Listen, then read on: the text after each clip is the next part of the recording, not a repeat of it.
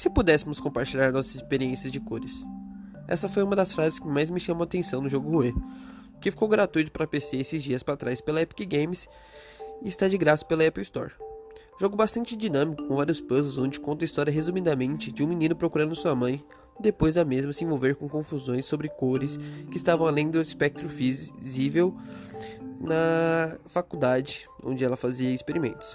Foi a partir da gameplay comecei a pensar como as cores nos contam histórias ou dão significado às coisas. Podemos pensar no estilo comercial e a psicologia das cores, assim como o vermelho para causar impacto, paixão, agressividade. Assim a Coca-Cola escolheu sua cor para se destacar. Quando você vê, já reconhece na hora. O laranja transmite um tom amigável. É, mas tudo isso não foi o que eu pensei na hora. Vou até deixar um link sobre livros que falam mais sobre essa psicologia das cores no design, publicidade, mas o que de fato eu pensei foi em quadrinhos. E como é uma forma subestimada de contar história. Primeiro pensei em coisas mais rasas, como quadrinhos da Turma da Mônica, aqueles que, nos, que nós comprávamos na banca, não as graphic novels que, novels que estão bem famosas e são muito bem feitas, que merecia até um episódio só para ela. Quando a gente pega esses quadrinhos da Turma da Mônica, a gente percebe que a paisagem, as cores do céu, da pedra, pequenos elementos, não ficam com cores monótonas e únicas. O céu não é só azul. E ele muda de quadrinho para quadrinho. Cada quadradinho ele muda de cor. Pode ser roxo, depois verde, amarelo, depois voltar para azul. Assim você prende mais atenção da criança e não deixa a história tão chata nem monótona. E foi uma das coisas que mais me chamava atenção quando eu era pequeno, porque eu tinha uma facilidade muito grande de desistir ou não prestar atenção. Mas quando eu comecei a pensar isso, eu comecei a pensar uns exemplos mais fundos. Foi aí quando eu comecei a pensar no Capitão América e Superman.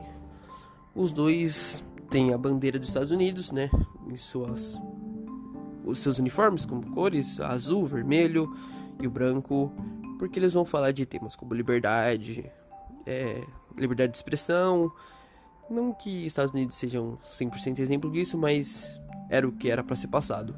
Tanto que, ao passar dos anos, com novos problemas nos Estados Unidos, questão de racismo e outras coisas, o Sam Wilson virou Capitão América e começaram a tocar em outros assuntos além disso. Mas o que eu pensei também foi os X-Men.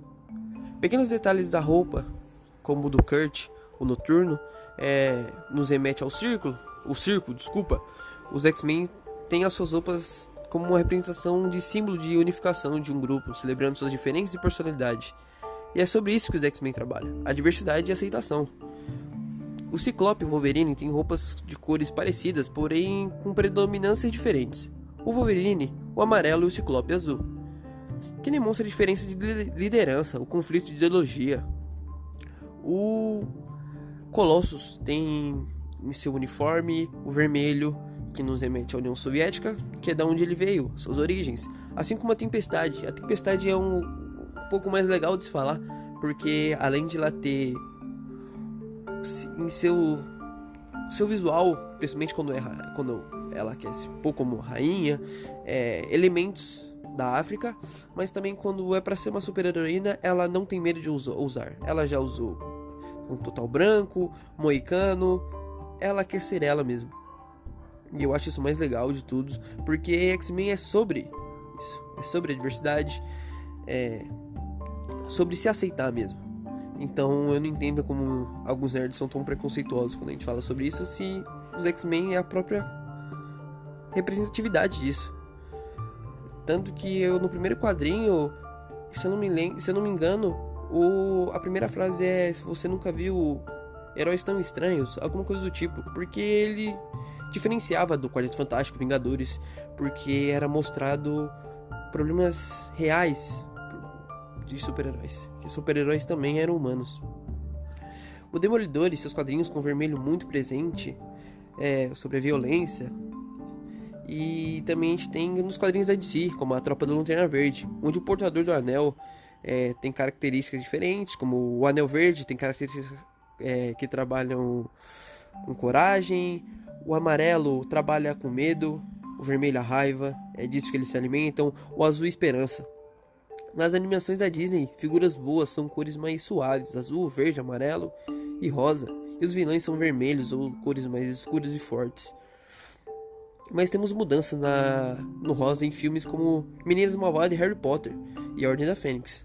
Em Meninas Malvadas, o rosa, além de mostrar que a personagem Cade é, não se enquadra no grupinho das populares, é, também passa a visão de vaidade. Mas em Harry Potter, a personagem Dolores que é uma tremenda de uma arrombada, tem rosa extremamente predominante na roupa, na sala, na xícara, no tapete, aonde você vê uma cena, ela está de rosa e tudo é ao seu redor. Que deveria passar uma sensação de uma senhora meiga, carinhosa, mas com suas ações é quebrada totalmente na expectativa, principalmente quando ela usa é, força física para impor ao Harry Potter o que ele deveria fazer. E ela também é uma personagem com valores bem conservadores, extremamente preconceituosa. E, gente, eu não tô fazendo qualquer comparação com a Damares e falar que rosa é de menina e azul é de menina e, é conservadora. Assim jogando em nossa cara, como que só apareça é, o famoso não julgue o livro pela capa, o vilão nem sempre é demonstrado como escuridão. O filme na Amazon e a Amazon Prime tem coisas muito ótimas e eu vou até deixar o link se vocês puderem se forem assinar a Amazon, use esse link por favor para poder ajudar o podcast, mas é o filme 500 dias com ela, que para deixar claro, o Tom estava errado. Na primeira cena, onde o Tom fala com ela, é, quando, ela tá, quando ele está escutando The Strokes, que só uma observação, não é porque a mina gosta das mesmas coisas estranhas que você, que ela vai gostar ou vai casar com você, seu permitido. Brincadeira. Temos a personagem Summer, usando uma fita azul no cabelo, parece um detalhe besta, mas o filme vai correndo e cada vez que passa o azul fica mais presente na roupa, no vestido, na lingerie, no quarto, quadro. Mas para mim o ápice das cenas com azuis são quando ele tá dançando feliz e ali temos uma explosão de azul e causa um desconforto porque só ele não tá de azul e tem várias interpretações para isso, mas eu entendo que ele queria se encaixar no mundo da Summer só que eles eram um pouco diferentes, não tinha como.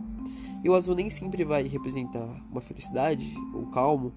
É, assim como no filme Regresso, temos uma representação do azul, o frio, o isolamento, talvez uma melancolia. Assim como o filme Brilho Eterno de uma Mente Sem Lembrança, que também é um dos meus filmes favoritos do Jim Carrey.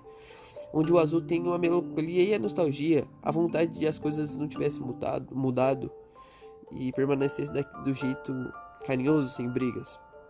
Assim como o verde de ganância em Breaking Bad e a inocência infantil e malévola, o meio ambiente em vida de, vida de insetos são todos verdes. E também temos o caso da, do filme Matrix, onde vemos o verde em cenas quando ele está na matriz que causam estranheza, onde mostra é, um mundo depressivo, um mundo doente. O branco às vezes pode representar paz ou morte. Temos o caso do Mad Max e Rose Kingdom, que podemos perceber quando cores são análogas, quando combina as cores próximas do espectro visível de cores que deixa o tom mais leve, assim como o amarelo e laranja no Monrise e o complementar que dá um contraste vibrante, assim como o Mad Max. Vermelho que, que normalmente demonstra violência, o ódio, a paixão, porém uma cena me chamou a atenção no filme Coringa de 2009, 2019 Logo no começo do filme, é, Arthur, o Coringa, está brincando com uma criança, onde toda a paisagem, roupas das pessoas são cores puxadas para o marrom, um verde meio amarronzado, um lugar meio causa depressão assim, um lugar chato. Só que quando ele está brincando com a criança, a criança está com uma camisa vermelha que dá um total destaque. E ali também cabe para interpretação que, no meu ver, é, mostra que o Arthur, o Coringa, via a inocência e esperança na sociedade, pois estava interagindo com o personagem. Mas eu não poderia falar de filme sem falar de um dos meus favoritos, que é La La Land, principalmente na cena final. E atenção ao spoiler, por mais que nos outros eu também dei spoiler.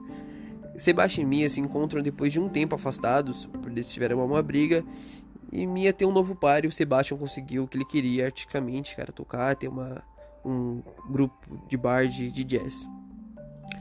E quando ela vai nesse bar sem saber que ele estava lá, a gente tem uma cena que os dois se olham.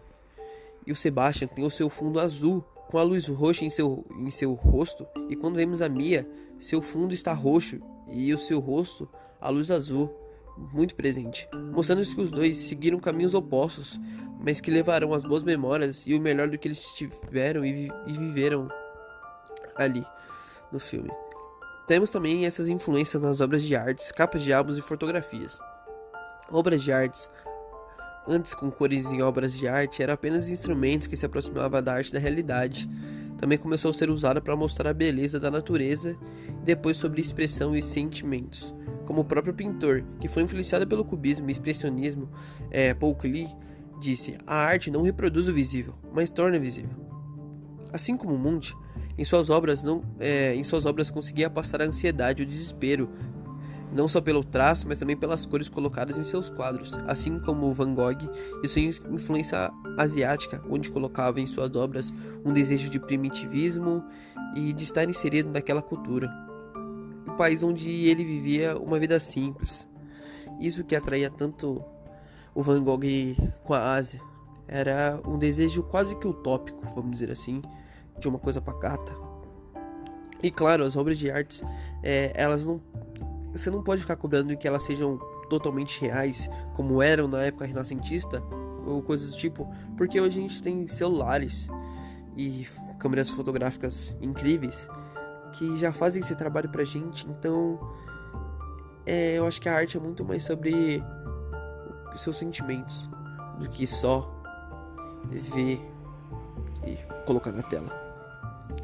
Como eu disse, alguns capos também têm muitas coisas para dizer. Começa com o álbum do Tyler The Creator, é, Follower Boy, onde é representado por ele em cima de uma paisagem com montanhas e gerações e no céu laranja, nuvens e abelhas. Flower Boy tem muitos significados, mas o mais popular é uma expressão asiática. Presta atenção nesse asiática. Para os garotos que não se enquadram nos estereótipos masculinos, o álbum propõe mostrar o Tyler de outro jeito mais profundo, sensível, gentil, ele fugindo das outras obras. E a capa tem uma forte pintura de expressionismo que claramente vai lembrar o Van Gogh quando você vê essa capa. O melodrama da Lorde me lembra muito o período azul de Picasso. Claro que não da mesmo nível, da mesma intensidade, mesmos temas, mas os dois mostram a frustração, a angústia. Na fotografia e a cor é muito importante para dar o destaque ao que nos chama a atenção no álbum. No álbum do Kanye West. E é, temos uma foto de uma montanha com tons mais azulados, o que nos transmitiria uma paz e tranquilidade. É, mas o que gera é convergência a partir de um texto em verde, onde está escrito Eu odeio ser bipolar, isso é incrível. O álbum também The Dark Side of the Moon do Pink Floyd, por mais que eu não goste do Pink Floyd, também tem uma coisa bem bacana que é sobre a insanidade. O amarelo seria, ou o branco, desculpa, seria uma representação do que a gente faz no dia a dia, nossas atitudes. E quando bate no, no prisma e se decompõe, ali as decomposições, as cores do arco-íris ali seriam o que tem no nosso inconsciente, o que deixa a gente pode deixar a gente meio pinel das ideias. Temos uma doutrina de cores é por isso que digo que cores são maleáveis através do mundo, cultura, religião, pode ser diferentes ou um mix de representação. Assim como a cor amarela em países orientais representa a realeza, na Etiópia o luto, porém na África do Sul a saúde. O azul, uns a limpeza, mas também temos uma forte influência religiosa. Na Índia, é Krishna, figura central do hinduísmo. Na Colômbia, os mantos de santos, em Israel, Israel sagrado. O azul também pode representar a alma em filmes, desenhos, a gente pode perceber isso muito bem, como o azul é bem maleável. O vermelho, que na era cristã era usada por sacerdotes, significava sangue de Jesus no renascentismo, que também começou a representar a cor da nobreza. O laranja pode ser também representado por pela realeza holandesa para marcas como Itaú, é, uma confiança, credibilidade. As cores também têm influências individuais, às vezes um azul para mim, me lembra a infância na escola, para uns a praia, o amarelo, quadros familiares, para mim um dia no campo. Por isso, volto no jogo Rue, porque é um jogo que uma das falas me fez um questionamento. Como podemos ter certeza que o tom de azul do céu que você vê é o mesmo tom de azul que seu amigo vê? Me fez entender que às vezes não é só sobre cores, não é cor pela cor. Às vezes é sobre experiências e sentimentos pela cor. Muito obrigado por escutar até aqui. Meu nome é William. Eu sou do Reality Will Podcast. E foi um prazer estar fazendo esse trabalho. Eu acho que foi esse trabalho desse podcast. Acho que foi o mais difícil que eu fiz, que eu mais tentei estudar, falar sobre. E eu deixo vocês com um textinho do Ziraldo sobre a importância das cores para o nosso mundo, onde tudo no mundo tem cor, tudo no mundo é azul, cor de rosa, furta-cor, é vermelho ou amarelo, quase tudo tem seu tom, roxo, violeta ou lilás, assim como nossa personalidade. A nossa personalidade também reflete em cores. Pessoas mais extrovertidas querem cores para mostrar, para respeitar a diversidade, também trabalham com cores. E é isso. Muito obrigado por escutar até aqui. Até a próxima. E. Ah, só esqueci de falar. Por favor, é, olhe na descrição. Vai estar minhas redes sociais, PicPay, Instagram, tudo, tudo. Link que eu falei no podcast. Até um exercício sobre identidade visual. Se você pegar um quadro totalmente branco e colocar quatro bandanas, uma vermelha, azul, roxa e laranja, ou quatro tartarugas com esses quatro faixas, você automaticamente vai lembrar das tartarugas ninjas, porque é a identidade visual dela. As cores são identidades visuais. Assim como eu disse mesmo, roupas. Roupas são identidades visuais.